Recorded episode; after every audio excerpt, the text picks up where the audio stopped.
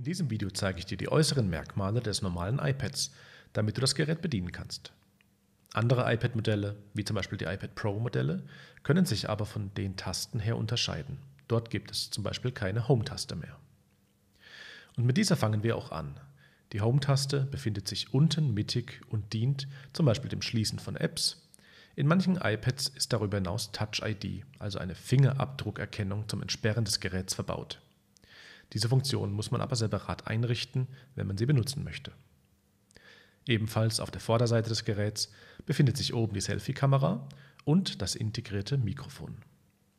An den Seiten findet man die Lautstärkeregler und auch die Standby-Taste.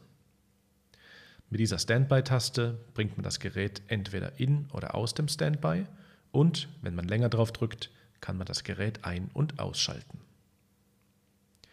Je nach iPad-Modell befinden sich zwei oder vier Lautsprecher auf der Ober- oder unteren Seite des Geräts. Auf der Rückseite befindet sich wie üblich eine oder mehrere Kameras und je nach Modell auch ein Blitzlicht. Zum Laden findet sich unter dem Home-Button ein Lightning-Anschluss oder in neueren Geräten ein USB-C-Anschluss. Über diesen Anschluss können mittels Adapter auch andere Geräte wie zum Beispiel USB-Sticks angeschlossen werden